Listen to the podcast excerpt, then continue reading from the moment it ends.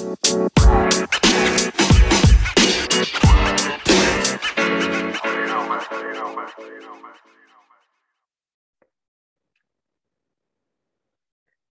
muy buen día a toda la gente que nos escucha desde sus casas, donde quiera que se encuentren. Eh, estábamos con mi compañero Santiago Escamilla. Hola Santi, ¿cómo estás? Y un servidor, Hola, Alan hola. García. Ya aquí, ya otra vez dándole duro. Aquí, Destino Canton, gracias por acompañarnos y Venga. bueno, aquí, aquí con mucho ánimo, porque la verdad, la verdad es que el inicio de la NFL siempre es muy bonito para los que, para los que seguimos esta liga, porque pues, la verdad se va volando y pues una Es vez que que, sabemos que va a eso. empezar, es como de, ah, Dios mío. o Dura sea, bien poquito, es muy sí. fugaz. Sí, es que sí, y aunque parezca que pues es, es medio año, pues dices, se va terriblemente rápido, o sea, de repente estamos ahorita grabando este episodio y ya, ya me vi, no sé, de la nada grabando el, el décimo para analizar la, la octava semana de la, de la liga, ¿no? O sea, es- Sí, ya para ya pa estar hablando de, de los este, puestos de playoffs y todo eso. sí, sí, sí, no, es, es, es algo, es algo, Ya, ya con. Drew Lock como titular en Denver y digo, ¿qué? no, que no sería nada raro, ¿no? pero, pero, pero bueno, ahorita que estamos todavía en vísperas de, del año nuevo en la NFL, pues ¿qué te parece si vamos analizando un poquito lo que, lo que Las Vegas nos, nos quiere dar a entender con los premios que, que dan cada año, ¿no? O sea, Sí. siempre, siempre hay expectativas, se vale. Yo siempre he creído que aunque haya expectativas, nunca descarto nada pero pues de todas formas vale la pena hablar sobre estas cosas y, y bueno, ¿qué te parece Santi si empezamos hablando con lo que dicen las apuestas para, para el MVP de, de esta temporada? Me, en, este caso, que en este caso, el primero en la lista, pues es indudablemente Patrick Mahomes. Con un- sorpresa, ¿no? un- sí, no. pues, ¿Quién me veía raro. venir? O sea, literalmente en la, en la lista tiene más 450 para el que apueste a Patrick Mahomes y el que le sigue es más 1000. O sea, ya nada más para que ahí le midan un poquito la Las diferencia que hay. expectativas, ¿no? eh, Es correcto. Y, y bueno, yo, yo quisiera Para- saber, yo quisiera saber, este, pues ahora sí que tus opiniones sobre, sobre esto, eh, mi Santi. Pues yo, yo creo que es importante, este, primero en- entender por qué estamos haciendo esta discusión, ¿no? Que nos permite como tocar lo- lo- lo- las circunstancias alrededor de, de los principales jugadores en ambos lados del, del balón. Entonces, este, pues está bueno, aunque el MVP ciertamente es para mariscales de campo, se sabe. Este, solo dos jugadores que no son mariscales de campo lo han ganado en los últimos 15 años. Eh, Adrian Peterson, cuando superó las 2.000 yardas por tierra y que después se lastimó la rodilla tristemente. Y la de Ian Tomlinson, cuando anotó 31 touchdowns, este, ya hace bastante. No, pues eh, me acuerdo de hecho creo que Peterson se quedó que a como 3, 4 yarditas de romper el récord de, Sí, de Eric él, Dickerson. ¿Sabe- ¿Sabes qué fue lo chistoso? Que ese, ese, o sea, sí pudo haber hecho ese acarreo para romper el récord. El problema es que los Vikings necesitaban un gol de campo para ganarle a los Packers y clasificar a playoff. Y por eso es que pues dijeron, no, lo siento. pues sí, lástima, Margarito. tu, tu récord no lo vale. Que está, que está bien, y justo por eso ganó la temporada de MVP, ¿no? Porque, eh, o sea, está, digo, sí, estamos hablando de, de un jugador que era el equipo y hacía todo por el equipo, entonces, Sí, totalmente. incluso a costa de, de sus estadísticas individuales. Sí, sí, sí, eh, totalmente. Y bueno, también lo de la Damian Tomlinson, 31 touchdowns como de videojuego. Entonces, descartando una temporada así como de Derrick Henry, de Dalvin Cook, de Christian McCaffrey, yo creo que son los tres que, que lo pueden hacer. Este, quizás Alvin Kamara. No veo que haya ninguno que, eh, que esté en la, en la conversación. Entonces, realmente los que están en, en las apuestas son puros mariscales de campo. Está Mahomes, está Josh Allen, Rodgers, Russell Wilson, Tom Brady, Lamar Jackson, Matthew Stafford, eh, Dak Prescott, que yo la verdad no lo veo, Justin Herbert, Kyler Murray, eso- eso- esos son los, los favoritos en, en las apuestas. Eh, de esos, yo me, yo me quedaría, híjole, con, Josh Allen, yo creo. Aaron Rodgers, dudo que lo pueda volver a ganar porque ya lo hizo el año pasado, tendría que superar lo que hizo el año pasado y veo complicado que, que lo consiga. Eh, además de que creo que Green Bay como equipo es un poquito peor esta temporada que, que la temporada pasada. Tiene ahí un par de dudas en, en la línea ofensiva. este, Bakhtiari está lastimado, El- El- Elton Jenkins le están pidiendo que se vuelva a cambiar de, de posición otra vez eh, y lo está haciendo bien, pero porque es él. Eh, entonces, ahí veremos este, qué, qué tanto ese reacomodo de posiciones lastima a, a la línea ofensiva. Eh, en la defensiva tienen un par de lesiones ahí. Rashan Gary va a tener que jugar un rol más importante. Entonces, Aaron Rodgers lo descarto un poco como, como posibilidad. Russell Wilson creo que va a tener una ofensiva más amigable para él y eso le puede, le puede ayudar. Eh, no sé qué tanto lo del Let Russ Cook el año pasado, las primeras ocho semanas muy buenas, luego las siguientes ocho semanas muy malas, o, no muy malas, pero ya con muchos errores, este, él intentando cargar con el equipo completamente porque no, no tenía quien le apoyara. Este, eso le, le llevó a cometer eh, muchas intercepciones, arriesgar, etcétera, etcétera. Entonces, no sé, yo no lo, no lo veo tan posible. Eh, no sé tú cómo veas a Tom Brady, quizás. O sea, si, si Brady tiene una temporada este, como las que nos tiene acostumbrados a los 44 años, ¿tú se lo daría? Mm, pues es que depende, pero ¿sabes algo? Creo que el mismo Brady ha entendido que no es su estilo ser el mejor jugador de la temporada en cuanto a números o, o destaque ahí algo impresionante. Este cuate simple y sencillamente sabe que lo hace o lo va a hacer en el momento en que es un juego de, de este, eliminación directa en playoff. Es ahí donde Tom Brady se transforma Como de otra forma. Sí, o sea, correcto. Y con la diferencia, obviamente, que Tom Brady, pues, o sea, aunque no fuera el mejor o el MVP de la liga, no dejaba de ser muy bueno. o sea, era, era literalmente estaba ahí entre el top 5 de mejores jugadores de la temporada, ¿no? Pero no lo descarto, pero tampoco lo veo como una posibilidad muy alta como lo ven en Las Vegas. O sea, lo ponen ahí, pues básicamente en el top 5 para ganar ese premio. Yo creo que ahí los más realistas que están eh, en, en la lista, yo sí, pon- yo sí pondría a Josh Allen y a Patrick Mahomes. Mahomes porque, bueno, es que lo de este chico emociona. O sea, el- la verdad es que he llegado a ver a los Chips nada más por ver a Mahomes. No, bueno, todos. Sí, o sea, obligado. si bien tiene armas que digo yo, pues es- también es muy difícil no, no rifar así. No, no, Mahomes.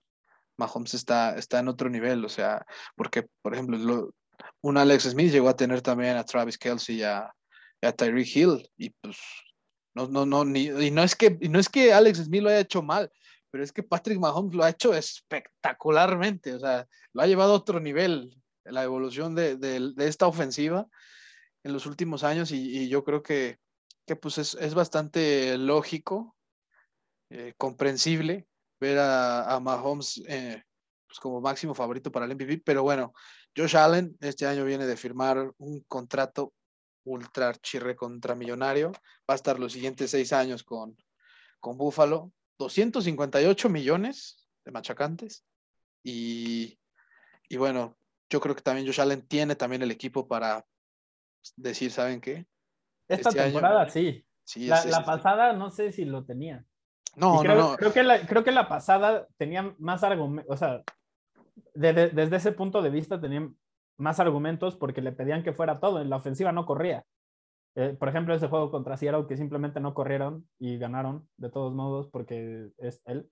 Eh, pues eso no, o sea, es el tipo de, de- de jugador del que estamos hablando, que puedes dejar de correr, darle el balón todas las jugadas y, y te gana el partido. Entonces, yo, yo, mi favorito es Josh Allen. Sí, yo, yo también me, yo también me iría por Josh Allen, digo, porque pues es como, no sé, es como cuando juegas el FIFA y el FIFA, no sé, 15 y te agarras al Barcelona y, o sea, sabes que es el mejor equipo, pero pues le, le apuestas ya también a otro que pueda estar ahí, ¿no? No haces trampa y en este caso no me voy por Mahomes, que sé que sí tiene un nivel importante y hasta diferente sobre el resto de corebacks, pero creo que Josh Allen tiene la oportunidad muy especial para, para hacerse jugador más valioso de la liga. Dio, Ahora- un paso, ahora- dio un paso adelante impresionante el año pasado y yo creo que este busca decir, ¿saben qué? Yo llegué a la élite de los corebacks para quedarme un muy buen rato. A- Ahora bien, si Patrick Mahomes gana todos los partidos, están hablando de que quieren hacer una temporada invicta. Si lo consigue, yo creo que ya está dicho, no hay nada más que discutir, va a ser Mahomes. Y siguiente tema, ¿no? Eh, pero pues veremos si lo consiguen. Obviamente es muy difícil, más con 17 juegos. Eh, pero sí, eso es lo que tendría que conseguir él para, para ganarlo, porque estamos hablando de, de un jugador que el, que el año pasado eh, fue de los mejores también mariscales de campo, llevó a su equipo al Super Bowl sin línea ofensiva y de todos modos eso no fue suficiente. Entonces, eh, sí, o sea, ya nos acostumbramos a que Mahomes sea extraordinario, entonces tiene que ser incluso más de lo que ya ha mostrado para que le den otro premio, siento yo. O que sea un año en el que no destaquen otros jugadores, que no creo que sea lo que va a pasar. Con Josh Allen, yo creo que si se mete eh, entre los dos o tres primeros de, este, de la americana a playoffs, lo, va, a estar en esa conversación y hace tanto con el brazo como con las piernas que eh, pues sí, este, no, no, veo cómo le puedan dar a, otro jugador eh, realmente. De Rodgers ya lo habíamos mencionado, este, de Tom Brady ya también hemos hablado. Lamar Jackson es un jugador que a mí me parece muy interesante, eh, por lo que decíamos ayer de que el equipo está teniendo muchas lesiones en el cuerpo de receptores y en el grupo de corredores también. Entonces, si Lamar Jackson sigue con números de videojuego a pesar de esos problemas, o incluso si mejora y alguno de esos receptores que contrataron está disponible, o, o, pueden seguir teniendo un juego terrestre exitoso a pesar de las lesiones, creo que sí tendremos que voltear a ver a Lamar Jackson y decir, wow, o sea, este otra vez merece ser el MVP y, y, que gane el segundo. Sería interesante porque yo veo más probable que él gane el segundo a que Mahomes gane el segundo. Sí, no, y porque... Mahomes es mejor jugador. Sí, no, totalmente. Es que pues al final eh, las funciones que tiene uno y otro son muy distintas, ¿no? Si bien Patrick Mahomes es alguien que se mueve bastante y aún así puede hacer cosas impresionantes, pues no es, no es alguien que, que opte por correr tanto y hacer jugadas espectaculares haciéndolo como lo hace Lamar Jackson, ¿no? Y con la consistencia que lo hace, porque no solo son esos momentos explosivos, es que lo presionas y corre hacia un lado y, y te saca 15 yardas y nunca lo tocaste. Entonces, sí, no, o sea, es, es, básicamente una sombra, ¿no? Exacto. Que aparte no, se mueve muy ¿cómo, rápido. ¿Cómo defiendes eso? Y no. por, por, algo ningún mariscal de campo había tenido dos temporadas consecutivas de mil yardas terrestres, ni Michael Vick. Entonces, Y, y, mira que estamos hablando de pues, ajá. un histórico como Michael Vick. Entonces, pues sí. Ahora, de Matthew Stafford, eh, creo que tendría que ser el, el, primer sembrado de la Nacional y casi, casi acercarse a las seis mil yardas para considerarlo. De, sí, no, de otra no, forma, no. Yo tampoco. Yo no pienso que Rams, si construye lo que, lo que pretende, no va a ser solo en torno a Stafford. Stafford sí va a ser, el, desgraciadamente para él, el punto diferencial. Pero... ¿Crees desgraciadamente? Él, él, él ha, ha, mostrado que, que, puede con eso, ¿no? no lo, digo, lo, que... lo, digo, lo digo yo porque, pues, o sea, no pienso que si llega Rams al Super Bowl o algo así, vayan a nombrar a Matthew Stafford a, este, como MVP. Pero sí pienso que, por ejemplo, si Rams no llega al mismo o tiene una temporada que ellos consideren fracaso, desgraciadamente puede ser, dependiendo de cómo sean las circunstancias, del rendimiento de Stafford. Porque es, él, es, él es la incógnita que hay ahí. O sea, mucha gente no piensa que Stafford pueda ser el, el que lleve a Rams a, al Super Bowl. Yo pienso que tiene con qué. Lo que pasa es que, bueno, también la, la, la, fama del equipo en el que estaba no le da la, no le da tanto beneficio de la duda, pero yo creo que el nivel está ahí. No para ser un MVP, pero sí para ser un quarterback que sea digno de pelear por un Super Bowl. Yo creo que es así. La forma yo, yo solo digo que Detroit es un lugar que termina con las carreras de jugadores y que Stafford ha logrado ser bastante constante a pesar de las circunstancias. Eh, pero estoy de acuerdo con, con, lo demás que dijiste. Eh, de los otros tres, Dak Prescott, yo lo veo más como el, el Comeback Player of the Year, eh, no lo veo tanto como el MVP. Eh, creo que tendría, sería muy, muy difícil que lo consiga. Tiene un, una ofensiva este, con muchas armas alrededor. Eh, entonces es un poco lo mismo de Mahomes que decías quién no rifa con esas armas, pues ciertamente es una discusión que, que vale la pena.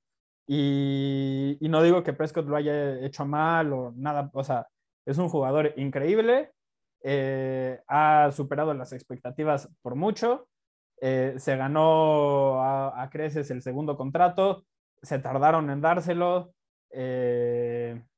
ya sabemos todo, todo eso que, que sucedió, pero eh, sí va más complicado que, que, lo pueda conseguir, también porque viene de una lesión muy seria, entonces si las expectativas para esta temporada no deberían de ser de MVP, deberían de ser de que regrese y esté sano 17 juegos a un nivel más o menos bueno. Ya después hacia adelante, en las siguientes temporadas, vemos si le podemos exigir más, pero ahorita no es realista desde mi punto de vista. Quizás este tipo es Superman y nos sorprende y juega al mejor nivel de su carrera después de la lesión y está en la conversación.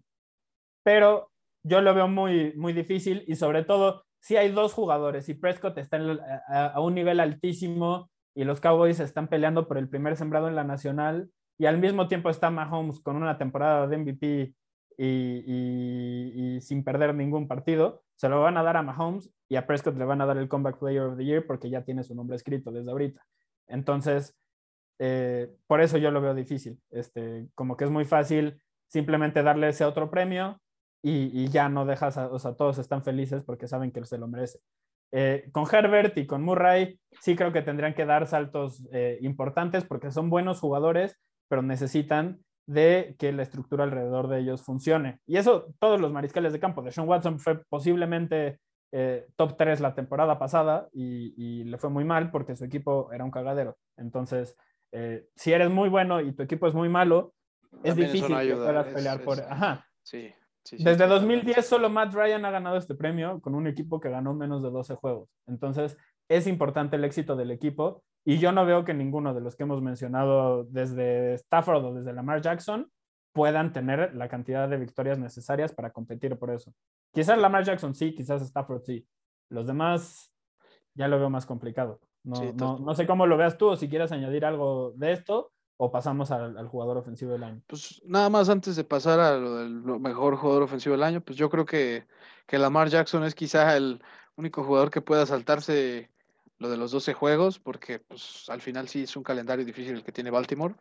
Y este y lo que haga Lamar para ganar los partidos y poder clasificar o mantener vivo a su equipo, podría ser el, el factor que necesite Baltimore para, o más bien la NFL para posiblemente ahí tenerlo en la terna del MVP, pero los otros, la verdad es que teniendo un, ni siquiera teniendo un año muy bueno, lo podría, tendría que ser legendario su año, sinceramente. Sobre todo de los El mejor de dos. su carrera por mucho. Sí, sí, o sea, porque Herbert, bueno, o sea, está en la división de Chiefs, o sea, es su segundo año, ¿verdad? De Herbert. sí, o sea, yo, yo lo sé. Y normalmente a, a- a jugadores que tienen un buen año de rookie, normalmente el segundo les tiene que ir un poco mejor, porque pues se O- acoplaron bien. Hay, hay, hay de dos, ¿no? O mejoran y, y sabes que estás lidiando con una superestrella, o les va un poquito peor porque los entrenadores ya tienen 17, 16 juegos para analizar de lo que hicieron y entonces ya saben cuáles son sus fortalezas, sus debilidades y pueden planear mejor alrededor de esas cuestiones. Sí, Pero si. Herbert mejora, como tú, como tú dices, que todos tenemos esta expectativa de que mejoren porque pues es normal, ¿no? Es un jugador joven, la progresión, el desarrollo, etcétera, etcétera, va entendiendo mejor las cosas. Este, a medida que estás más tiempo eh, practicando algo, te vuelves este, mejor. Entonces, tiene sentido que, que esperemos eso. Esa es la duda que, que veremos. Eh, ¿Encontraron alguna deficiencia en su juego que vayan a explotar para limitarlo? ¿O estamos hablando de un mariscal de campo que es a prueba de game plan? Pues sí, y pues ahora sí que ahora pasamos, pasamos entonces al otro, al otro tema, mi Santi. Ahora las apuestas por el jugador ofensivo del año está aquí. Aquí sí la- hay una sorpresa, ¿no? O, o- o- porque Patrick Mahomes es el número uno, pero está empatado con Derrick Henry. Sí, o, o tú, sea, o tú ves normal- sorpresivo o no. No, no, sorpresivo porque normalmente este premio es para, para el jugador que no es coreback. Normalmente, Es que sea, tres de los últimos cuatro no eran mariscales de campo, ciertamente. sí, sí, eso sí, pero este, pero pues como el MVP normalmente es para un coreback, pues dicen el offensive, pues hay que dárselo a un receptor o cosas así, ¿no? A menos que pues, el coreback se, la tenga que llevar también ahí por los números, ¿no? ¿Quiénes son los que están ahí en la, en la terna para que todos los tengamos? Para que, para que todos lo sepan, bueno, ya como bien dijo Santi, en la lista, en el número uno, están empatados este, eh, con un más 700 Patrick Mahomes y Derrick Henry. Después le sigue Christian McCaffrey. Luego George Kittle, después Dalvin Cook, luego Josh, Allen, eh, después Nick Chubb y finalmente Alvin Kamara. Que yo creo que aquí, la verdad es que hasta pienso descartar a los corebacks porque siento que no, no, o sea, para ellos es el MVP o es, o es nada. Sí, no, de acuerdo. Es que así funcionan los premios, no, no, tiene sentido muchas sí, o sea, no es porque no lo merezcan, ¿eh? quiero, quiero aclararle a nuestro público, sino, sino más bien me baso en, lo que a veces la NFL determina para dar este premio, ¿no? Y, por ejemplo, Derrick Henry, que, viene de, hacer una temporada de 2000, o sea, él, él llegó a la última semana diciendo, ah, bueno, pues igual y sí, me hago las 200 y tantas yardas que necesito, bueno, pues se las echó y hasta le sobraron al, sujeto, ¿no? Para, acabar con más de 2.000 yardas. Es normal que Derrick Henry sea el, máximo favorito a llevarse este premio. Realmente eh, no hay mucho que agregar con él, sino que pues, lo, lo, único, se puede decir entre comillas, malo, que no le ha pasado a Henry es que no se ha lesionado nunca. Y es que eso es difícil que... Sí, la pues, longevidad en la posición de corredores. Es, este, es muy corta. Es muy corta y pues es quizá el miedo que tengo yo de que Henry pues, no, no pueda ser contendiente a este premio, porque si se mantiene los 17 juegos, es, o sea... Va a estar ahí, claro. Es, sí, es, exacto. O sea, no, no, Pero el cuerpo humano tiene limitaciones, ¿no? Ajá, es correcto. Sobre todo con un estilo tan físico como el que tiene Henry. Oh, sí, da un tipo que casi nada más con puro Steve Arm te puede correr un touchdown de 99 yardas y no tiene problema. O al menos eso parece, pero, pero pues al final sí, sí es humano Derrick Henry y pues habrá que ver si no, no, no hay ahí este, una forma que, que le perjudique físicamente y, y ojalá no se pierda en juegos, porque ya más allá de, del premio. Es un estupendo jugador y yo creo que le brinda un espectáculo impresionante a todo el público que le gusta el NFL. Y, Oye, y pues sí. y, de McCaffrey, Kittle, eh, decías que descartabas a los mariscales de campo, así que no voy a meter a Allen, pero de McCaffrey, de Kittle, de Cook, de Allen y de Camara, ¿por quién te irías? Ah, de, de, de Chop, de Chop bueno, ¿sabes qué? La verdad, yo entre estos creo que sí me iría en este caso por, no sé si McCaffrey y Camara quizá, porque sabes algo, la temporada yo creo que de los Saints sí va a depender bastante de lo que haga Camara. O sea, James Winston, Winston es, un, es alguien que, que la verdad, eh, pues, es, es, que, insisto, como lo llegué a decir en, en el episodio 1, es el cielo o el infierno con este niño. O sea, así te puede lanzar 350 yardas, 5 touchdowns, así te va a lanzar también 250 y tantas, pero 6 intercepciones o tres, así de cajón, este, con James Winston. Y Alvin Camara, pues ha demostrado ya ser uno de los tres mejores corredores de la, de la liga, al menos el año pasado lo fue porque McCaffrey también no estuvo. Y es que es un este corredor de élite y un receptor de élite. Sí, o sea, es que, es que el tipo hace de verdad todo y tiene una aceleración envidiable. O sea, es un tipo que en dos segundos ya te corrió 15 yardas o más. No, no sé. Es. Sí, es, muy explosivo y, elusivo. A, mí, el prospecto de, de Camara teniendo una carrera longeva me gusta más por el momento que el de Henry, creo, porque es un jugador que sabe evitar el contacto. Aunque mucho de su juego está basado en la velocidad. Entonces, también veremos qué tanto lo puede adaptar a la medida que va este, cambiando su carrera, pero la visión es buenísima yo concuerdo completamente en lo que dices de Alvin Kamara. Eh, creo que es un jugador que, puede estar en esa conversación si los Saints siguen siendo competitivos, porque James Winston, si, si, tiene una buena temporada, creo que también va a estar en la conversación del Comeback Player of the Year, aunque no está entre los favoritos en las apuestas, pero a esa conversación pertenecería. Entonces, si ubicas a un jugador ahí, creo que sería Camara y de él depende el éxito. Concuerdo completa de los Saints, concuerdo completamente contigo. Ahora, un jugador que a mí sí me gustaría destacar ahí es Dalvin Cook. Ah, claro, por supuesto. Y es que Dalvin Cook la temporada pasada impuso récord de yardas de scrimmage en la franquicia de Minnesota. Nunca nadie había tenido tantas como él. Y se perdió un par de juegos por lesión. En una temporada de 17 juegos yo sí me pregunto qué tan efectivo puede ser. Yo creo que él va a ser el líder de, este, de yardas por tierra esta temporada, va a suplantar a Derek Henry y es el punto focal de esa ofensiva. Si él no está, Cousins no puede solo, incluso con esos dos receptores. Por el esquema ofensiva, eh, eh, ofensivo, ojo, porque es un esquema que se basa en el play action. Entonces, si no tienes esa amenaza de, de la carrera que no tienes, no cuentas con ella con Alexander Madison, este, por eso es la importancia de, de Derrick Henry. No, no, no tanto porque no, no sea capaz Cousins con ese par de receptores que son muy buenos, Thielen y Jefferson. Entonces, por eso creo, considero que puede ser Dalvin Cook. Eh, ahora, para nada más discutir a, los dos que, no, que ni tú ni yo mencionamos, este, George Kittle y Nick, Nick Chubb, este, Kittle creo que tendría que estar sano, algo que no hemos visto de él las últimas dos temporadas, completamente al 100. Eh, su estilo es muy físico. Eh, yo tengo un poco de miedo que, su carrera sea como la de Gronkowski, que, que, muy, muy dominante, pero por 10 juegos a la temporada, algo así.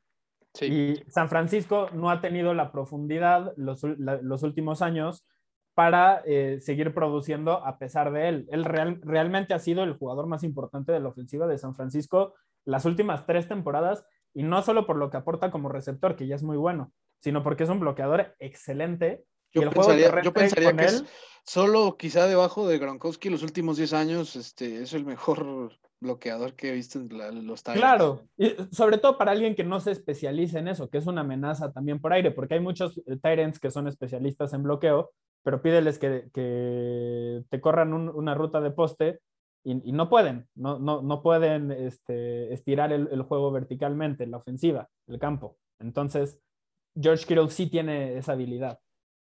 Entonces, por, e, eso es lo que lo, separa de, muchos otros jugadores. Por ejemplo, es la razón por la cual a veces creo que es más completo que Travis Kelsey, que no quiere decir que sea mejor, Kelsey es un mejor receptor y, no, y sabe cómo, cómo evitar las lesiones, entonces la disponibilidad es muy importante. Pero, eh, bueno, sí, o sea, Kittle lo veo muy difícil, este, creo que tendría que ser San Francisco el primer sembrado. Quiero casi casi acercarse a las 2.000 yardas recibiendo y varios touchdowns, este, como 20 más o menos, eh, como mínimo. Siendo la amenaza principal del fantasy prácticamente. ajá, o sea, que, que, tiene, tiene ese potencial, pero sí, sí lo tiene. No, no ha tenido nunca un mariscal de campo que, que pueda explotarlo y ya, ya como mencioné, tiene un par de temporadas en las que no ha estado completamente sano. De Nick Chubb, no sé cómo, cómo lo veas tú. Para mí, el hecho de que esté en una rotación con este. Ay, ¿cómo se llama? Con, este con Kareem Hunt. Sí, con Kareem Hunt, perdón. Este, yo creo que eso lo descarta automáticamente porque Kareem Hunt es un corredor que por sí solo podría ser de los 10 mejores de la liga. Eso, eso, y yo creo que Stefanski lo que ha logrado hacer es que eh, todos sean importantes en la ofensiva de Cleveland. No solo, no solo Chop. Y Chop, si bien es alguien por el que incluso yo digo, vale la pena el contrato que le dieron de tres años este, recientemente los, los Browns, pues por algo incluso se ha dicho, ¿qué equipo tiene la mejor dupla de corredores de la liga? Chop, pues los Browns por Chop por y, mucho. y, Hunt.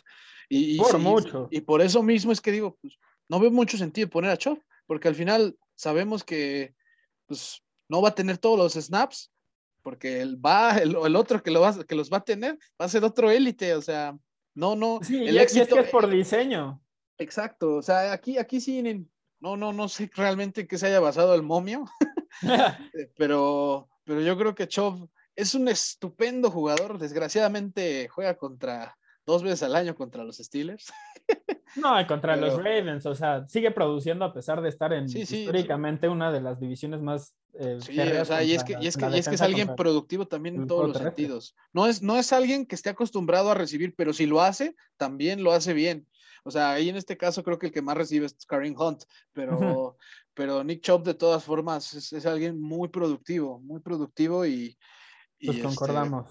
y sí, yo creo que también no hay forma ahí de que se lo pueda quedar él básicamente tendría que hacer eh, una temporada que rebase las yardas que tuvo Eric Dickerson en su momento y que también... Claro, es que esa es, esa es, la barrera para un corredor, ¿no? O sea, sí, sí, correcto. acercarte a récords históricos de touchdowns o de yardas y ser el punto focal de tu ofensiva, cosa que no va a ser él. Entonces, sí, no, exacto. O sea, es que Cleveland, tiene todas, todas las piezas bien balanceadas en su ofensiva, al grado que digo, no hay un jugador muy valioso ahí. O sea, ahí solo creo que todo se iría este, a un lado si se lesiona Baker Mayfield, porque incluso si se lesiona Chop, sabes que está Hunt. Si se lesiona Hunt, sabes que está Chop. Claro, claro, claro. Ahí, no, no creo que hay falla. Incluso los receptores. No, yo estoy de acuerdo contigo, ¿eh? Completamente. Sí, o sea. Por, eso en el episodio de ayer decía que tenemos que darle más importancia al rol que ha jugado Mayfield. Sí, totalmente, porque, porque este, este equipo tiene muchas facetas para hacer daño, muchas piezas que pues supimos que a, ver, hablando, hablando de esas piezas, uno de los favoritos, ya para, la transición al, premio defensivo del año, y te, cedo la palabra otra vez, es Miles Garrett, hablando de, de, los Browns. Ah, sí, eh, o sea, Miles Garrett, no, bueno, es que Miles Garrett, eh, a pesar de que luego llega a tener sus, sus caleturas ahí en, la, en el emparrillado, y que, se enfrió después del, de lidiar con el COVID también, que pues se entiende, ¿eh? se entiende. Pero... Esperemos que este año ya, él se vacunó y cuando le preguntaron, ¿por qué te vacunaste? Dijo, ¿no vieron el año pasado? no, y de hecho, este, Miles Garrett, pues por algo fue selección, selección este, de primera ronda de los Browns en su momento, o sea, la verdad es, Miles Garrett. van a tener dos que fueron, este, estuvieron ahí, Jadivion Clowney y Miles ah, Garrett, dos top 5. No, o sea, ahora sí que Lamar Jackson por el centro no sé si vaya a poder entrar. o sea, que, la... Clowney, la forma en la que lo complementa, si se mantiene sano, que con él es un, híjole, a ver si sí. Ese, es, el punto débil con él. Es, es, un excelente defensor contra la carrera y muy sólido contra el pase pero es una bestia contra la carrera. El tema es que eso no sale en los highlights, entonces no lo consideramos tanto. Sí, no, o sea, ya eso se va a ver quizá en las estadísticas de la defensiva terrestre de, de Browns. Exacto, pero, pero, pero le va, a complementar muy bien a Garrett porque no tenían ese, esa amenaza sí. Este, de cazamariscales. Y si ya, ya Devon Clowney normalmente era el principal, bueno, en, Houston junto con J.J. Watt sí era el complemento al principio y nunca lo logró explotar pero después intentaban que fuera el, principal en Seattle y en Tennessee y no estuvo ni sano ni lo pudo hacer. Este, ahora como complemento de Garrett, este, pues, híjole, a ver. ¿Quiénes son los que están en, entre, en, la terna del de, Defensive Player of the Year? Del mejor jugador defensivo del año, bueno, según Las Vegas, porque yo, yo no les estoy inventando la lista, ¿eh? no, todo esto lo sacamos, los, ahí tenemos este, trabaja, no, es por decir nada, pero trabajamos ahí en ESPN y hay mucha gente que apuesta adentro.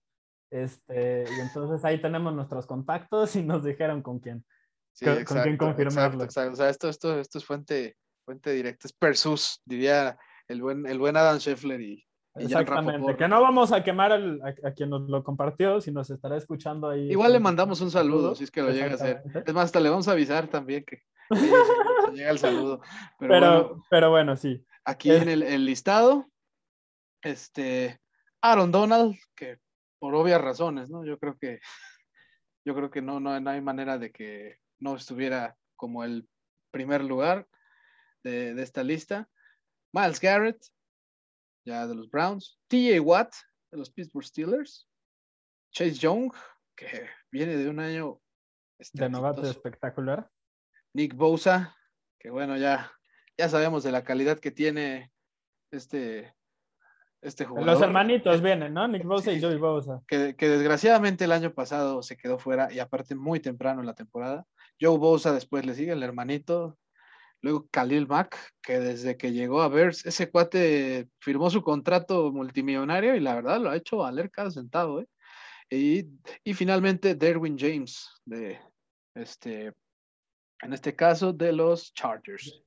Que es un jugador, ayer lo, destacábamos un, poco en las previas divisionales, eh, muy talentoso, o sea que si se mantiene sano, sí puede estar, este es el potencial que tiene Derwin James, pero es, es un jugador que, tiene, ha tenido problemas de lesiones muy graves y la disponibilidad es muy importante. Entonces, y, hay que, y hay que tomar en cuenta que por algo es el único jugador en esta lista que no es ni linebacker ni ala defensiva, Santi. Este es que él es un híbrido que juega de todo y eso es maravilloso. Juega de safety, de corner, de linebacker, te blitzea. O sea... este, este, este cuate sí entiende todos los sistemas defensivos a la perfección. Desgraciadamente. a mí me recuerda mucho a, a, Polamalu, por ejemplo, que jugaba en todas partes y parecía que estaba en todas, o sea, por todas partes veía su pelo volando y no sabías qué estaba pasando, pero. Oye, el, tipo hasta ya tenía en la mente el, el tiempo del snap, ¿no? O sea, Claro, no, esa jugada contra Tennessee, el cuarto y uno que salta y, y detiene a Kerry Collins para evitar el quarterback sneak. ¿Cómo haces eso? ¿Cómo? O sea. Sí, es de genio, es de ese, ese es el potencial de, de, Derwin James, pero no se mantiene sano. Ese es el, el gran problema. hasta, en, hasta en eso se parece a Polamalu. ¿Yo por qué apostaría? ¿Sí? Bueno, Polamalu al final de su carrera, porque al principio. Este, sí, nada, nada aguantó, que reprochar. ¿no? Eh, ¿te, ¿te, vas por TJ Watt? ¿Tú que le vas a los Steelers o, o vas a elegir a alguien más? Eh, no lo sé. TJ Watt sí tiene mucho que probar este año, sobre todo porque el ha solicitado. Pudo haberlo ganado, ¿no? Eh, a mi punto de vista, y esto sí lo voy a decir sin siquiera el jersey, porque este. no, yo, yo, yo lo digo, yo lo digo, ¿no? Te, te, quito, te exento de esa responsabilidad de, más, que te digan sí. que. no, que lo merecía más que Aaron Donald, se sabe. O sea, una cosa es que Aaron Donald sea mejor jugador y, se, y, también se sabe y se dice sin problemas. Pero el año pasado yo creo que TJ Watt fue. Es que las lesiones. Fue muy determinante. en los Steelers. Fue muy determinante, sí, exacto. O sea, a pesar de las pérdidas que tuvo esa defensa, TJ Watt la siguió manteniendo a flote cada partido hasta donde. Y pudo, cargaba con el equipo. Todos ve veíamos a la, a la ofensiva y sabíamos qué iban a hacer, pero seguían ganando partidos por algo. Sí, claro, ¿no? O sea, TJ Watt era de esos jugadores que se fue Bob Dupree, se fue su pareja de Rusher por, por, este, por una lesión. Y bueno, aún así Watt se encargaba de capturar, se encargaba de, de, forzar fumbles, o sea, de detener ofensivas para que el Big Ben pudiera regresar a, a remontar un partido o a acercarse en el marcador, como, se, como sea. Pero TJ Watt, la verdad, nada que reprocharle. Solo que este año no sé si apostaría tanto por él, tiene una presión extra, la hizo revelar esta semana, quiere ser el mejor defensa pagado del, de la liga y pues lo va a tener que demostrar con algo, ¿no? Todavía no ha firmado ese contrato. Seguramente los Steelers no tendrán problema en dárselo porque ha demostrado que sí lo vale, pero no sé realmente. Y, te, y tienes un ejemplo muy claro de lo que, o sea, un jugador que es casi una copia, que es su hermano, puede sí. generar, ¿no? A ver, para poner en contexto, Aaron Donald y JJ Watt han ganado nueve de los últimos 12 premios al mejor defensivo del año. Entonces, si no lo gana, bueno, JJ Watt yo creo que ya no está en la conversación, creo que tú concuerdas por lo que habías mencionado ayer. Por, eh, supuesto. Pero Aaron Donald, por supuesto, que, que sí sigue ahí en la, en la conversación. Entonces, si no lo gana él, será una sorpresa mayúscula. Sí, yo creo que sí, yo creo que sí me iría a la segura aquí con, con Aaron Donald, porque es que también mu mucha gente no, no, no logra verlo a, a, primera, a primer plano, pues, pero ver la forma en la que deshace a los guardias y a los tackles ofensivos, wow. Es muy es, divertido. Sí, o sea, es como si estuviera ahí con unos juguetes de su tamaño nada más. ¿Y, sí? y quizá del peso, pues, pero pues los mueve como plumas, ¿no? Ya, ya ni te quiero decir cómo, cómo le hace con los corebacks, ¿no? La verdad es que Aaron Donald es, es magnífico, es uno de pues, los mejores defensas que, que he visto y, y, pues sí, es, el, es, es muy fuerte que, que, para las apuestas aquí, yo sí, yo sí apostaría por él, no descarto que gane otro, pero Aaron Donald pues va a tener un muy buen año y, y bueno, ahorita va a tener también la motivación extra de que su ofensiva ahora sí parece tener un rumbo eh, inmediato para, para calificar a, a, grandes cosas, ellos esperando el Super Bowl. Eh, así que yo creo que Aaron Donald sí, sí puede tener un, un muy buen año y que pues ojalá pues, no, le, no llegue a sufrir una lesión grave, ¿no? Porque es que desgraciadamente a veces con las previas de NFL no está, uno no puede ser tan exacto porque pues, las lesiones de repente te llegan en la semana. Claro, cada, cada semana se lesiona varios jugadores, entonces sabes que es una constante en la liga y esperas que no le pasen a tus jugadores favoritos o a, los que más te, te, divierte ver, y en este caso, pues Donald es, un espectáculo. Eh, yo, hay un jugador, eh, y quizás ahorita sí parezca que tengo la playera puesta, el jersey, como tú decías, eh, pero Nick Bosa, si se mantiene sano, el impacto que tuvo Nick Bosa en la defensiva de San Francisco en 2019, que llegaron al Super Bowl, fue impresionante. DeForest Buckner es un, uno de los mejores lineros defensivos de la liga, pero él estuvo varias temporadas en San Francisco antes de que llegara Nick Bosa y no habían presionado a los mariscales de campo de la misma forma. Entonces, añade un elemento especial a la defensiva. Y si San Francisco es un equipo competente esta temporada, como muchos esperamos que, que sea, sobre todo si ya sea Garoppolo o Lance o ambos pueden jugar y mantenerse sanos por 17 partidos, sabemos que el potencial de este equipo es muy alto, porque Garoppolo llegó al Super Bowl sin jugar bastante bien. No jugaba mal, pero tampoco era como que estuviera sorprendiendo a nadie. No, pues tan solo ve los números que tuvo en la postemporada, ¿no? O sea. Claro, en el Super Bowl, en el Super Bowl quedó muy claro, hubo varias veces que si completaba un pase, casi casi se acababa el partido y no tenía esa habilidad y, no se le estaba exigiendo demasiado. En fin, entonces el impacto que puede tener Nick Bosa eh, a mí me parece muy, muy importante. Y otro que yo este, también observaría ahí en, esa lista, yo creo que Khalil Mack, eh, sus mejores eh, épocas ya pasaron, no que eso diga que quiera decir que es un mal jugador, sigue siendo muy bueno, pero yo creo que el, momento en el que está en esa conversación ya, ya pasó, de Derwin James ya lo mencionamos. Joey Bosa es un jugador que va a tener un rol muy específico. Eh, en una entrevista comentaba que se le está pidiendo que haga, que presione menos al mariscal de campo y que ayude más en otras facetas de la defensiva, que tenga otro rol, más allá de solo presionar al mariscal de campo. También, de cierta forma, para evitar que se lesione, porque es un jugador que ha lidiado con lesiones. Entonces, él decía que estaba muy emocionado de cumplir ese nuevo rol. Si lo hace, quiere decir que va a tener menos capturas. Puede ser más efectivo y puede estar más sano, pero quiere decir que va a tener menos capturas. Y eso es muy importante en estos premios. El que yo sí subrayo ahí es Chase Young. También por las mismas razones que decía de Bosa. El impacto que tuvo como novato fue impresionante. Ya lo decía Mike Tomlin cuando lo saludó en, en la pretemporada. Nunca voy a perder tantos partidos como para poder elegir a un jugador como tú. O sea, es un unicornio en la defensiva. Pero pero no, no, gozó de un equipo que, que le permitiera, eh, afectó el juego de muchas formas, pero no tuvo tantas capturas. Entonces, este año si Fitzmagic funciona, y no es Fitztragic. Entonces, vamos a poder ver la mejor versión de, de, Chase Young en el sentido de que va a tener más capturas y entonces eso lo va a meter en la conversación.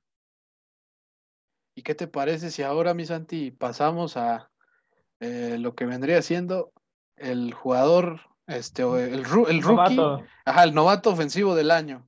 Que en este caso Muy curioso, las apuestas cambiaron ahí con, con Mac Jones una vez que le ganó a, a Cam Newton y se volvió el, titular.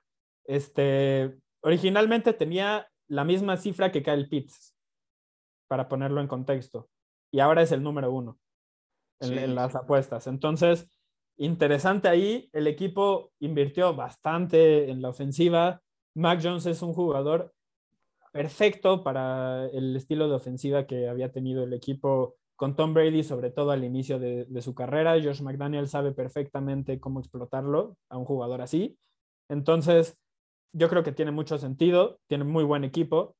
Eh, en la conversación están Mac Jones, Trevor Lawrence, Zach Wilson, Justin Fields, o sea, esencialmente los mariscales de campo, este, Trey Lance también. Eh, después están Najee Harris de Pittsburgh y Kyle Pitts. Esos son como los, favoritos. Eh, no sé cómo veas tú ¿Crees que vaya algún mariscal de campo? ¿Crees que vaya este, quizás a Najee Harris, que parece que va a ser un punto importante, eh, clave incluso de la ofensiva de los Steelers? Pues mira, yo pienso que Mac Jones es el claro favorito por obvias razones. Si se mantiene sano toda la temporada, Es muy, y, obviamente si logra tener eh, a su equipo con un récord asequible, pues yo creo que sí es, un fuerte candidato. Trevor Lawrence, la verdad es que depende bastante del récord con el que termine Jaguars. O sea, puede tener números muy buenos o no, pero creo que también el récord ahí va a ser, va a ser importante para, para saber si lo eligen. O sea, y estoy hablando de un récord que si es terrible, pues no creo que se lo den. O sea, si, si el balance está en que consiguió 6, 7 victorias, puede ganarlo Trevor Lawrence. Al igual que Zach Wilson, si es que hace lo mismo. Pero yo creo que con Lawrence quizá tendría un poquito más de, más de expectativa. Trey Lance, me, me sorprende ver a Trey Lance eh, tan arriba, y no lo digo porque por su nivel, pues, sino lo digo porque parece que están asumiendo que en algún momento Trey Lance va a ser el que va a tomar los controles en la ofensiva de San Francisco, ¿no? O al menos es como el indicio que se pues tiene, ¿no? Es que Garoppolo va a ser el titular, pero todos sabemos que eso no quiere decir nada. Incluso si juega bien, porque se lesiona mucho. Y porque es un jugador que se, a ver, no es propenso a las lesiones en el sentido de que va corriendo y se tironea. Es un jugador poco inteligente en el sentido de que busca ponerse en situaciones donde intentando ganar una yarda extra, se chinga la rodilla. O cosas así, intentando escapar de una captura donde ya lo tenían agarrado y donde Peyton Manning se hubiera tirado al suelo, se vuelve a lastimar el tobillo. Digo, se lastima el tobillo por primera vez, pero se vuelve a lastimar. Eh, por ejemplo, en la pretemporada, eh, en el último partido contra los Raiders, anotó un touchdown en el que se lanzó de frente. No me acuerdo si era un linebacker o era un eh, linero defensivo. Como sea, no te quieres lanzar de frente contra un jugador así. Mucho menos en un juego de pretemporada. Le metieron un golpazo y el tipo se levantó como si nada, pero eso con los mariscales de campo sabemos que no es una receta para tener éxito porque se van a romper, son más frágiles. Por eso Manning y Brady, en cuanto los van a capturar, se tiran al suelo, porque saben que prefieren tener otras 30 jugadas en las que quizás puedan ganar el partido, a intentar ganar un par de yardas en esa y chingarse el resto de la temporada. Entonces, ese es el gran problema de Jimmy G y no ha mostrado nada que me haga pensar que va a cambiar su estilo de juego. Entonces, sí creo que es tarde o temprano, o sea, cuestión de tiempo de que veamos a, a Trey Lance de ahí a que él pueda competir por este pueda competir por, por, ese premio, no lo sé. Yo, yo lo veo complicado porque creo que está muy verde. A mí me recuerda mucho a Colin Kaepernick y no porque está en San Francisco, sino porque es un jugador que su principal virtud es correr y su principal deficiencia como mariscal de campo es que no tiene toque en sus pases. Entonces, veremos. Eh, Colin, Kaepernick Colin Kaepernick perdón, no estaba ni cerca de, poder jugar en su primera temporada. Veremos si Trey sí. Lo que vi en la, pretemporada a mí me dejó pensar que es capaz de un par de veces en, el juego explotar para un touchdown de, de 50 yardas, algo así, pero al menos como pasador sigue siendo demasiado inconsistente no tiene una buena percepción de, la presión que este, cuando, cuando hay, tiene jugadores ya a punto de taclearlo, él sigue buscando el receptor como si no estuviera nadie cerca, y eso pasó varias veces, eh, lo que ya mencionaba del toque, entonces, pues a ver, yo, yo la verdad no, no lo consideraría dentro de las opciones, al que sí es a Justin Fields, porque creo que Chicago tiene un buen equipo, porque creo que Matt Nagy, más allá de que no sabe desarrollar mariscales de campo o no lo ha mostrado hasta ahora, y no parece tener una estrategia clara, eh, tampoco con Justin Fields, este, es, un, es un buen entrenador, en el sentido de que eh, pues sabe guiarlo, tiene un esquema bueno y tiene armas. Entonces, Justin Fields es un jugador que yo, yo le apostaría, no sé cómo lo ves. No, sí, la verdad es que ya solo depende de qué tantos de juegos. Que lo metan. ajá, exacto, de qué tantos juegos le pueda ceder eh, Andy Dalton antes de que pues, termine, termine viéndolo desde la banca, ¿no? O sea, yo, yo sí aquí veo que Mac Jones tiene la mesa puesta para hacerlo, porque tiene el equipo ideal para poder hacer lo que pues, le, conocimos el año pasado en Alabama, que pues fue una temporada histórica para, para él y toda esa universidad. Eh, pero sí, es que desgraciadamente ahí con, con estos corebacks, salvo Wilson y Lawrence, yo creo que sí habrá que esperar todavía a ver si de acuerdo. Eh, qué tanta bola les van a dar, ¿no? Najee Harris, pues al final sabemos que tiene que tener una temporada, pues no sé, similar a, las que llegó a tener Adrian Peterson en sus primeros años, que no solo eran de muchas yardas, sino además... Que yo creo que es capaz, ¿eh? Najee Harris es una bestia. Sí, no, es, ha tenido eh, sus destellos ahí en la pretemporada. No, no fue necesariamente espectacular, pero creo que no lo necesitó ser. O sea, el, tipo ya sabe realmente dónde tiene que rendir más. Es pretemporada. Sí, no, aparte de todo. O sea, y quizá sabe que tiene la carga de haber sido primera selección de draft a pesar de ser corredor, pero pues él, por eso mismo es que lo trajeron, porque pues es la solución al problema que quieren hacer en Pittsburgh. Que, es, yo creo, parte, parte del, así como, obviamente ningún prospecto eh, está exento de la posibilidad de que fracase.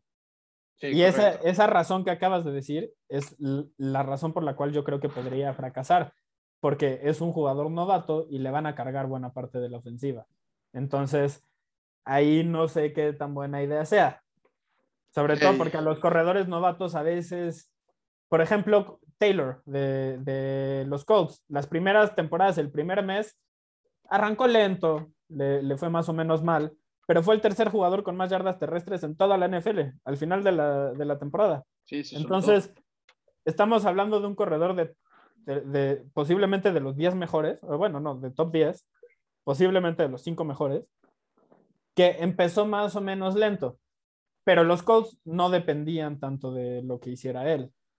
Entonces, ahora con los Steelers, si después de cinco semanas tiene un arranque similar, ¿le van a tener paciencia o van a empezar, vamos a ver, a 50-50 con Benny Snell o cosas así? No, ya no, Benny Snell ya no está, ¿verdad? ¿O sí está? No, sí, sí está.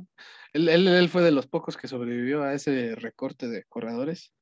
Y este, bueno, pero Sabine y Snell realmente solo lo usan para situaciones de una o dos yardas. O sea, la verdad es que Najee Harris sí, sí, al menos como tú bien dices, las primeras semanas. Eh, le, van a, va a ser un punto focal de la. Sí, es correcto. Y lo bueno con él es que pues también puede, puede ayudarte este, como válvula, válvula de seguridad, ¿no? Pero. Como receptor. Sí, correcto. Y, pero sí, no, no, lo veo, lo veo complicado porque la, la tarea ahí es, un poco, es un poco difícil, sobre todo porque Entonces, tiene que ver mucho con la situación que pase Steelers, pero ¿qué te parece? Ahora vamos con los defensas este, novatos del año.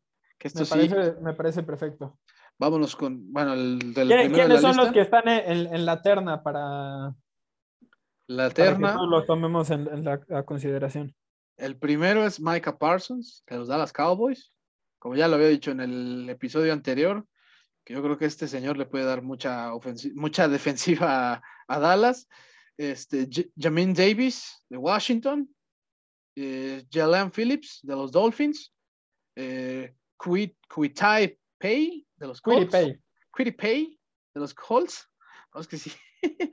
De repente luego escuchaba que lo decían así y así, y dije, ah, caray, ya no, ya no sé cómo. Es como Waddle, ¿no? Que ándale, ándale. Y, todos, ah, caray. Este, es terrible eso, pero Todos lo decimos mal. Jeremiah Owusu Koramoa de los Browns y el mejor eh, corner que hubo en el draft disponible, Patrick Surtain de los Broncos. Yo discrepo a Caleb Fairley, pero estaba lastimado. no, o sea, y, de hecho, pues ahí está, yo lo tengo ahí abajito. O sea, en este caso, creo que pues, Patrick Surtain puede ser mejor porque pues tiene ahí tiene ahí gente que lo puede guiar bastante bien, ¿no? Pero... dentro, dentro de las opciones que, mencionaste, todos son jugadores elegidos en la primera ronda, salvo por Jeremiah Usu Koramoa, que quizás por talento merecía estar en la primera ronda, pero cercano al draft salió como una noticia ahí de que tenía problemas de corazón. Después se aclaró que había sido un examen eh, como mal realizado y entonces todo está bien, no tiene problemas, pero pues cayó en el draft. Entonces, él está dentro de las opciones. Si quieren ganar buen varo, este, él va a estar en una defensiva donde va a ser como la quinta o sexta mejor pieza, pero en una posición muy visible. Entonces, eh, no necesita ser demasiado para tener éxito en esa defensiva. Ojo ahí, es un jugador que como linebacker es muy bueno cubriendo el pase y también es muy agresivo contra la carrera. Eh, es muy completo. De las opciones eh, que mencionamos, si tú te tuvieras que ir por uno, ¿por quién crees que, sería?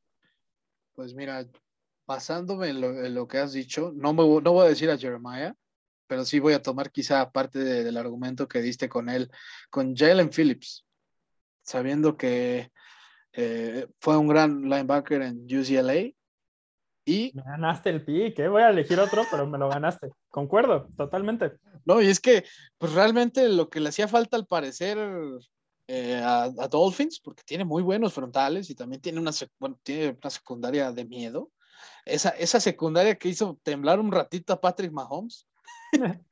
eh, pues sí le hacía falta quizá un complemento más en los linebackers y ahorita ya lo tiene con Jalen Phillips y yo creo que... Un cazamariscal es probado. Sí, sí, correcto. O sea, la verdad es que en ese sentido él se va, él se va a querer encargar de que Matt Jones no sea Offensive Rookie of the Year. ¿eh? O sea... a ver, sí, sí. El, el tema con él son las lesiones, ¿no? O sea, es un jugador que ya se tuvo que retirar por, por, por, por lesiones se, tuvo, se tuvo que retirar y regresó. Regresó. y es una bestia. Afianzó, su nivel de nuevo, o sea, eso no fue. Claro. La ausencia no fue problema para probar eso, pero ciertamente, pues en la NFL los trancazos son más duros, ¿no? claro. Más, más certeros, pues. Sobre todo porque era un tema de conmociones, de... Entonces, pues eso también en, la NFL es, es de todos los días, tristemente. Entonces, sí es difícil. O sea, yo concuerdo contigo. No sé si vaya a tener, si estamos discutiendo quién va a ser el mejor defensivo por los próximos 15 años, quizás no lo elegiría.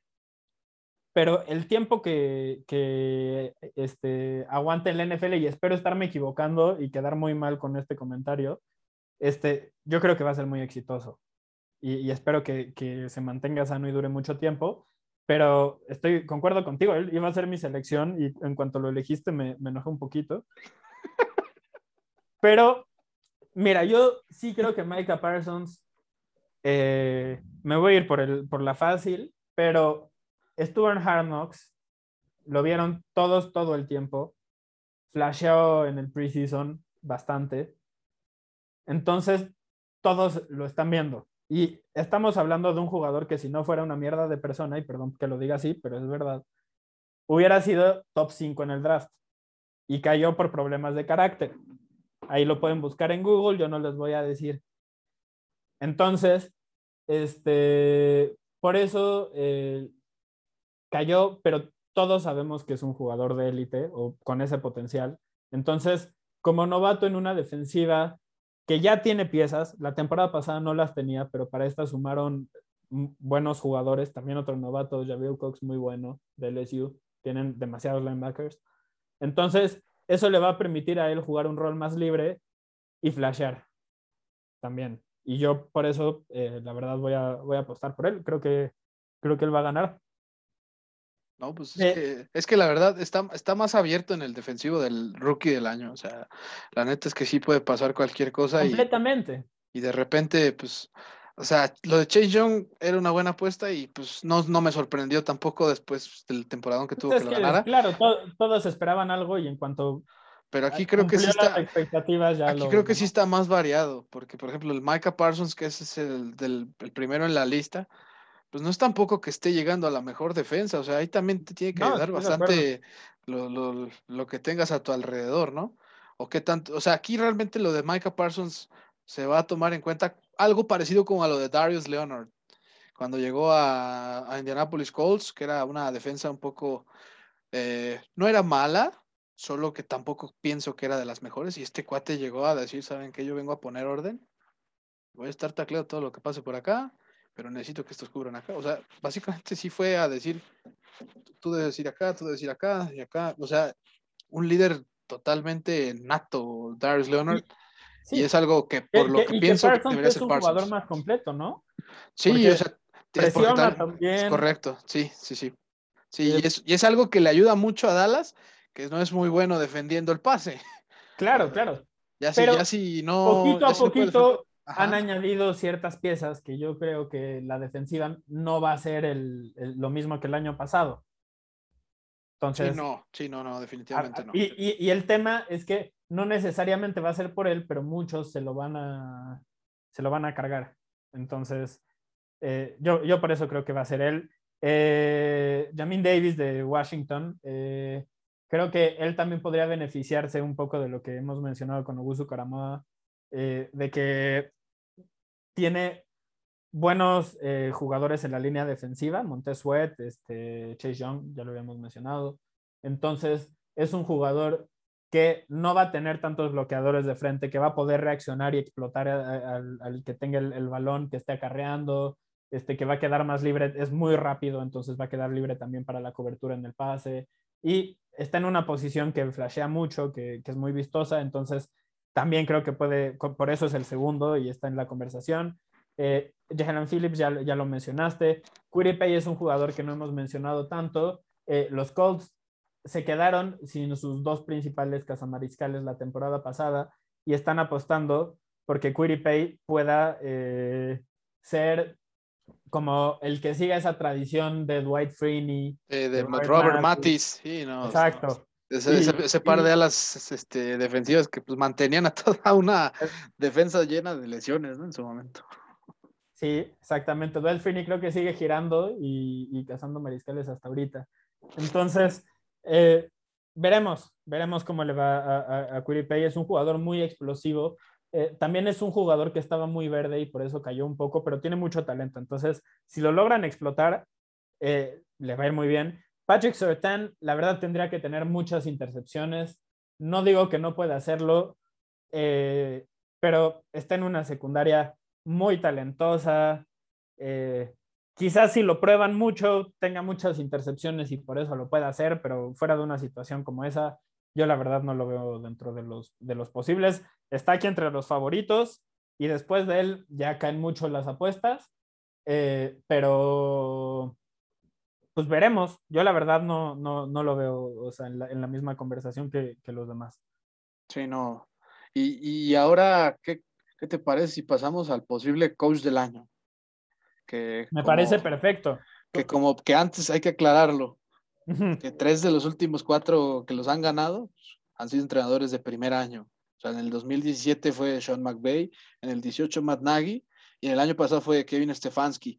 O sea, en los últimos cuatro años el único que ahí robó este, ese premio a entrenadores de primer año fue este John Harbaugh, ¿no? Si no, si mi memoria no falla. Sí, sí, sí, sí, en la temporada de MVP de... Y bueno, pues eh, eh, para este año, pues ciertamente hay dos, hay dos ahí de primer año que, bueno, no de primer año, sino ahí con su equipo, en este caso Urban Meyer, que es el segundo, pero el primero es Brandon Staley, el de los Chargers, que no se me hace nada raro, ¿eh? O sea, la verdad es que ha hecho un impresionante con la ofensiva y, y este, fue un año de, de muy buena reconstrucción para Chargers. O sea, que esté en el número uno ahí para mí es una señal de, se espera que dé el paso hacia adelante Chargers para al menos clasificar como un comodín. Urban Meyer es el segundo.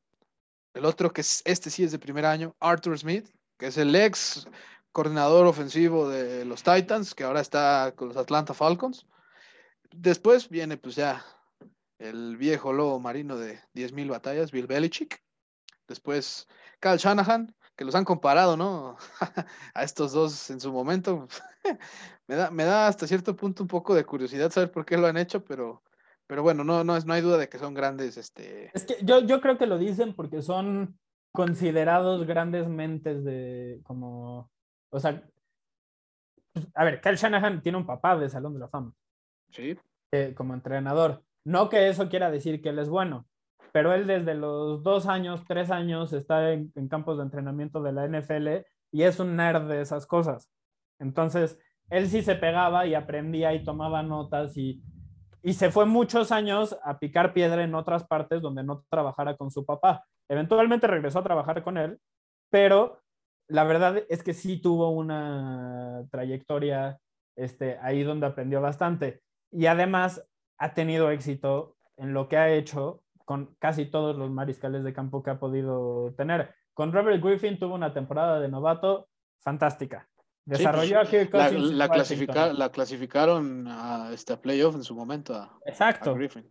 Y, y, en un momento en el que no veíamos ese estilo de ofensivas todavía. Entonces, él fue de los pioneros que, que tuvo ese tipo de, de, ofensiva, que aprovechó a los mariscales de campo móviles.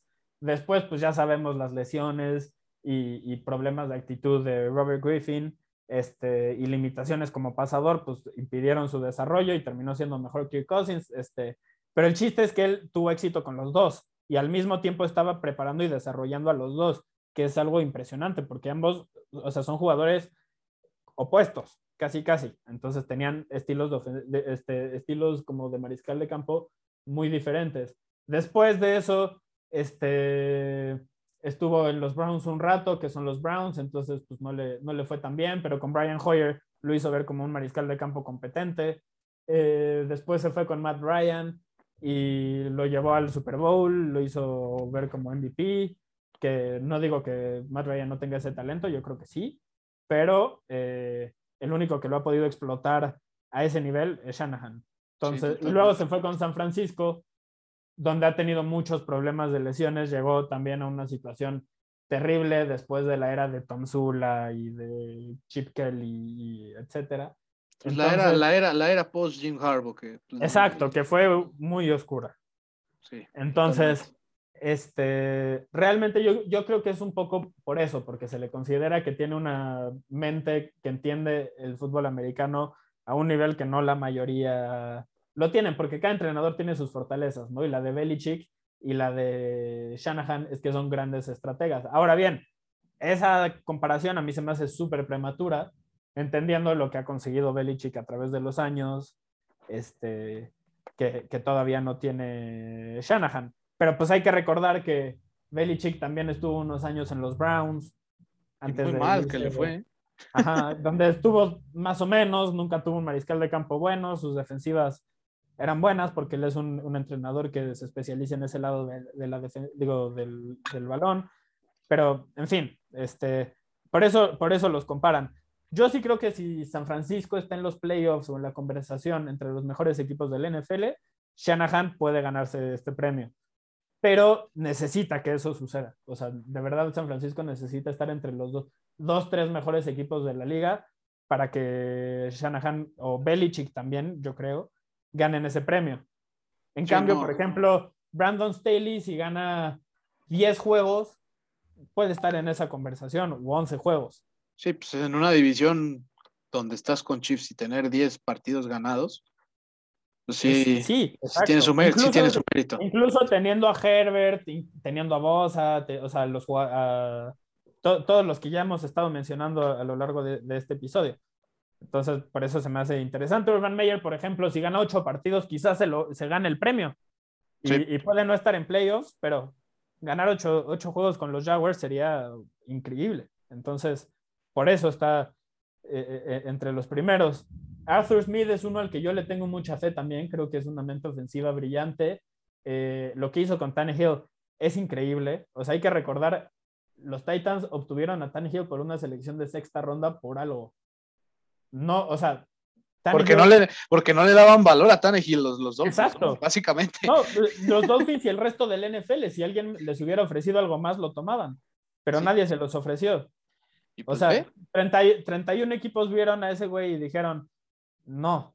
Entonces, este, creo, creo que tiene valor lo que, lo que hizo Arthur Smith. No que Tannehill sea un, un mal mariscal de campo, tiene cosas en las que es muy bueno y si construyes una ofensiva alrededor de él, apoyándote en esas cualidades, puedes tener éxito, como lo ha tenido Tennessee y como Miami lo llegó a tener en cierta medida cuando lo hicieron.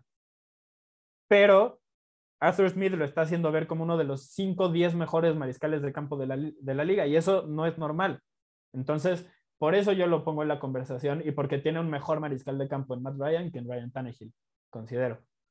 No, sí, total, aquí sí totalmente de acuerdo contigo. Arthur Smith, pues al final fue el, fue el constructor de esa ofensiva que, pues desgraciadamente se le cayó en el campeonato de conferencia americana hace dos años, que aparte pues, se me hizo muy raro porque estaba de verdad dominando a placer a Kansas City. Pero los Titans, la verdad, ofensivamente son otra cosa desde hace dos años y, todo es gracias a, Arthur Smith. O sea, Mike Bravel tenía, su, también tiene tenía, su, toque ahí, pero Arthur Smith fue el que realmente apostó por la evolución de nivel de Ryan Tannehill. Y, pues, si bien no estoy diciendo que es uno de los cinco mejores corebacks de la liga, ya es un coreback al que pues, dices tú, pues puedo confiar en que este cuate me va a mantener este, ventajas o ampliarlas incluso. Que, es algo, que es algo importante. Pero mira, lo, curioso que te iba a decir de esta lista, que son los últimos dos que no, no, no hemos nombrado, que esté Matt Rule de los Panthers y también Brian Flores. De los es que Rule es un gran entrenador. Los Panthers, hay que, hay que recordar, verdaderamente estaban pasando problemas eh, en el ocaso de la etapa o de la era de Cam Newton.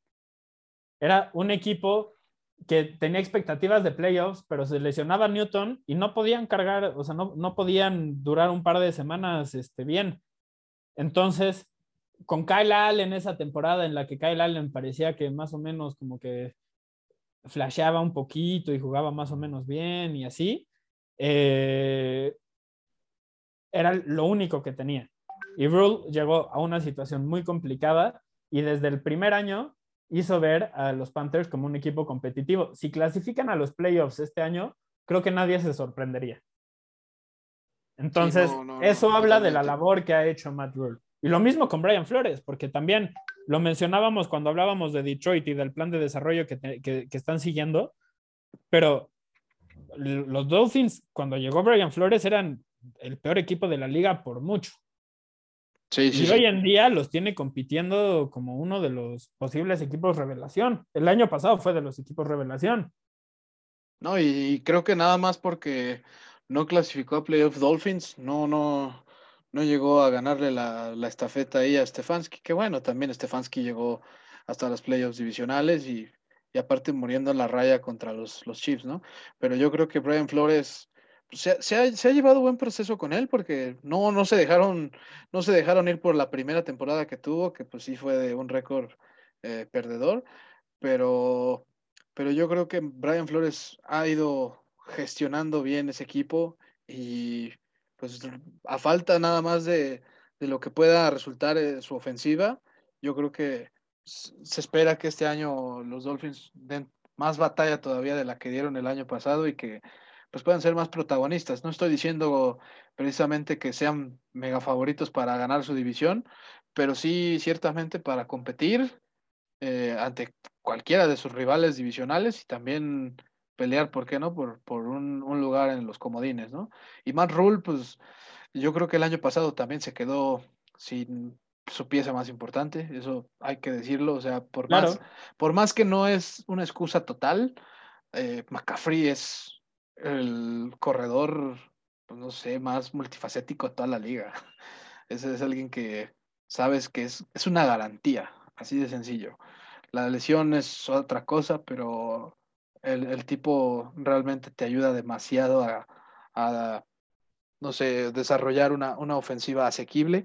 Y bueno, ahora con todas las armas que ya tiene, pues creo que sí hay, hay forma de creer en ellos. Incluso en la, defensa secundaria, que era donde también tenía problemas, ya llegó AJ Bouget. Y para mí, cualquier defensa de, cualquier defensa de aquel equipo que tuvo Jaguars en, en 2017 2018 más o menos, ahí es, es digno de, de, saber que pues, viene, viene un buen jugador, ¿no? Y AJ Bouye yo creo que es uno de ellos. Y Brian Burns también, tiene a Brian Burns que va a explotar y, y yo creo que va a estar en la conversación para defensivo del año, incluso. Seguramente también, pero, pero yo sí, en mi caso, de toda esta lista, yo sí estaría apostando por Brandon Staley o Kyle Shanahan, uno, uno de esos dos pero, o sea, si los Niners llegan que yo, yo, igual, ¿eh? Bill Belichick, también me parece que Bill Belichick puede estar ahí, porque ¿qué tanto se le daba ese premio o qué tanto se le reconocía? Todos sabemos que, que, es un mago, ¿no? O sea, que está a un nivel encima que el resto, pero no se le reconocía con esos premios porque tenía a Tom Brady. y ahora que no lo tiene, y, bueno, estar en playoffs. Y es, que, y, es que, y es que yo, y es que yo, la verdad, no elijo a Belichick por la razón de que viene de una temporada que le fue mediocremente Y es que en esta, pues sí se invirtió en el equipo. O sea, no sé qué, no sé si ese parámetro la NFL lo vaya a tomar en cuenta para decir, ah, este año te fue bien porque sí pudiste comprar así jugadores. Este... Quizás, hasta si, si, les va bien, quizás lo consideran como algo a favor, porque pues él también toma esas decisiones. Ah, sí, totalmente, ¿no? Este, pero pues ahí ya. de, de, los de pasando este, al, Comeback Player of the Year, este, ¿cómo, cómo ves eh, a, las opciones? Está Prescott, está Joe Burrow, eh, McCaffrey, que ya hablábamos de él ahorita, Saquon Barkley, Carson Wentz, Laurent Duvernay Tardif, que está interesante, es el único jugador de esta lista que no, no se fue por lesión, sino porque es doctor y se fue a apoyar contra ah, la lucha contra el, COVID. nuestro guardia, bueno, nuestro jugador liniero ofensivo de los Chiefs, ¿no? Sí. Y Nick Bosa. Este. Duvernay Tardif, la verdad, dudo que se lo den, es un guardia ofensivo y es difícil que los guardias ofensivos ganen premios. Pero es más simbólico, ¿no? ajá, exacto. O sea, va a estar en la conversación, quizás lo ponen en la terna y lo mencionan todo el, todo el rato porque lo que hizo es de reconocer y de respeto y de agradecer. Entonces, eh, pues sí, o sea, yo creo quizá, que... Quizás quizá entraría por ahí si, si llega a, tener selección de Pro Bowl, ¿no? Exacto, quizás. Porque la historia es muy buena y para, estas, para todos estos premios necesitas eh, que la narrativa acompañe eh, lo que sucede en la cancha. Entonces, pues en este caso él tiene la narrativa a ver, a ver qué sucede. Pero Dak Prescott, por ejemplo, siendo mariscal de campo, Joe Burrow, si tienen una temporada de All Pro, casi, casi aseguran el premio. Incluso si McCaffrey explota y es uno de los cinco mejores mariscales de campo, si Prescott y Joe Burrow están a nivel de Pro Bowl o de All Pro, se lo van a llevar, ¿no? Sí, seguramente. O sea, la verdad no creo que a Burrow le alcance del todo por... Por el pues, equipo y... ajá, exactamente. Taylor. y bueno, su entrenador que no le echa la manita ahí también. Y Dak Prescott, pues tiene, tiene la mesa puesta. La verdad, él, él, la tiene puesta. Es el equipo de América en el que está, o sea, el de todos los reflectores. Así que todo lo que haga Prescott va a sumar o restar para, esas, para ese premio. Ahora. y, y, ahora con, con Barkley, con... te iba a preguntar de Barkley, ¿cómo? Porque, por ejemplo, Carson Wentz yo honestamente no, no creo que deba de estar en la conversación, está en las apuestas, pero de, o sea, ¿de qué está regresando el año pasado? ¿De que lo benchearon porque era un mal jugador? hay muchos que están en esa situación. Sí, sí, sí, por supuesto, ¿no? Y, Carson Wentz realmente pienso que lo mejor de él ya lo vimos. Y no creo que vayamos a ver algo, algo que sea demasiado digno para este premio, precisamente. O sea. Yo, tampoco y no creo que deba de estar en la conversación. Está en las apuestas y lo meten en la terna, pero yo siempre voy a luchar contra eso. No, no puedes estar ahí solo porque el año pasado jugaste mal y este ya jugaste bien. Esa es la situación de demasiados jugadores en la liga, entonces. Sí, sí, sí, no, o sea, aquí en este caso debería ser más para un jugador que no se, se lesionó toda la temporada pasada temprano, como lo fue Barkley, por ejemplo y, que o Bosa. Y, ajá, o Bosa, que pues era semana 2 y ya, hasta esa semana 2 fue terrible, o sea, me acuerdo que se lesionó medio equipo. No, y media, media liga. A los, apaleamos a los Jets. No, yo, yo me acuerdo mucho de San Francisco, apaleamos a los Jets, pero cada jugada perdíamos un jugador diferente. Era ridículo. Primero era Bosa, luego fue Morst, luego Tevin Coleman. No, no, o sea, Ahí sí.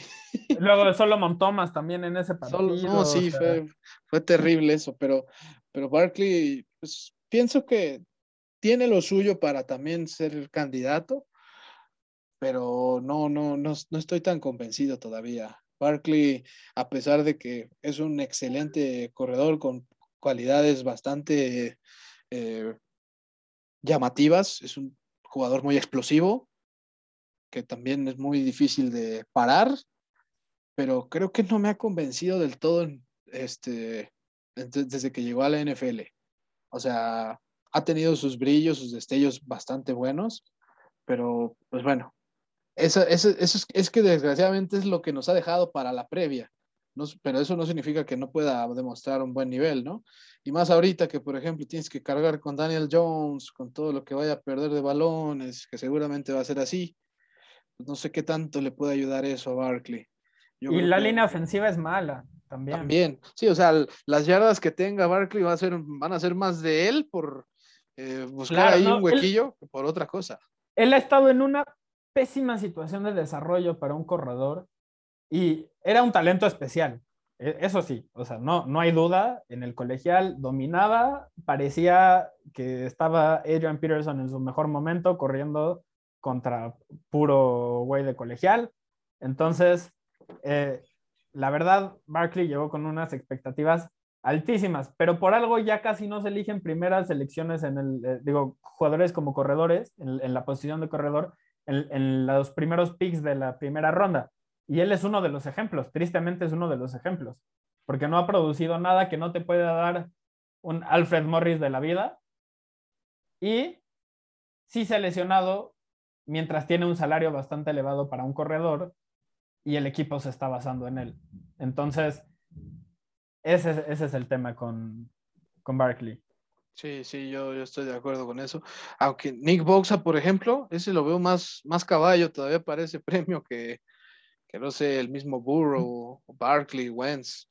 ¿Quién sabe? Es que es una liga de mariscales, entonces yo sí entiendo que los pongan a ellos, pero por ejemplo, antes que McCaffrey, yo sí, yo sí lo consideraría. Sí, porque al final es, es uno de los mejores en su posición y sano. La verdad, no dudo que pueda llegar entre las 15 y las 20 capturas este año. O sea, la neta. Pues veremos. San Francisco tendría que estar en muchas ventajas, que no sé qué tanto vaya a pasar, pero Sí, sí, es, es una situación posible, no digo que no. ¿eh? Sí, pero, pero aquí pues yo creo que sí, el que tiene la mesa puesta y ya depende realmente del rendimiento que nos dé, es Dakota Prescott. Claro. Y, pues ya... Este premio, este premio es de Prescott a perder. Sí, exacto. O sea, Totalmente, porque además importa el equipo en el que juegas, no sin ofender a Burrow que juega en Cincinnati, pero los Cowboys el reflector de toda la tiene, Ajá, tienen, los reflectores todo el tiempo. Y, desgraciadamente, pues la NFL a veces toma en cuenta eso. O sea, uno no, quisiera que fuera así. Pues les interesa vender. Sí, o sea, aquí, aquí no es como en las grandes ligas que, que sí se llega a valorar al mejor jugador en el peor equipo, ¿no? Que sí les dan el, el MVP de, de, tal liga, ¿no? Aquí sí, aquí sí tiene mucho que ver qué, qué equipo estás y qué tanto, qué tanto realmente hiciste para, para poder ganarte el premio, porque si tu récord dice esto, pues no, no, no sienten que, que realmente lo mereciste, aunque tus números individuales digan otra cosa, ¿no? Pero, pero yo creo que como, como Chris Johnson esa temporada que superó las 2.000 yardas, pero su equipo ganó seis juegos, entonces... Ah, sí, con, con los Titans, ¿no? Ajá, nadie lo consideró, pero, pero eh, él era el MVP. Sí, sin duda, indudable. Indudable, indudable. Pero, pero bueno, mi Santi. Pues me ha gustazo esta, esta conversación. Espero que, que, las personas que nos hayan escuchado también lo hayan disfrutado. Cualquier eh, comentario, duda, cosa que les gustaría que discutiéramos o que no discutiéramos, espero que no. Eh, ahí nos pueden escribir con confianza. Este, estamos en Instagram como Destino Canton. Y pues un gustazo haber compartido con ustedes. Un gustazo, mi Santi. Y pues bueno, sigan pendientes aquí de los episodios. Vamos a estar subiendo bastantes de manera semanal. Nos vamos a ir este, como gordita en tobogán. Sí, no, aquí sí, aquí sí ya no hay, no hay este, ya no hay vuelta de hoja. pero, pero aquí con todo el gusto de también expresarles este, nuestras opiniones, nuestros puntos de vista y análisis que tenemos de la mejor liga de, fútbol americano en el mundo. y pues insisto, que sea un excelente inicio de año para todos los fanáticos y fanáticas de la NFL. ¡Casi! Venga, papá. Entonces, nos vemos a la próxima y de verdad, muchas gracias por escucharnos. Hasta luego. Esto fue Destino Canton.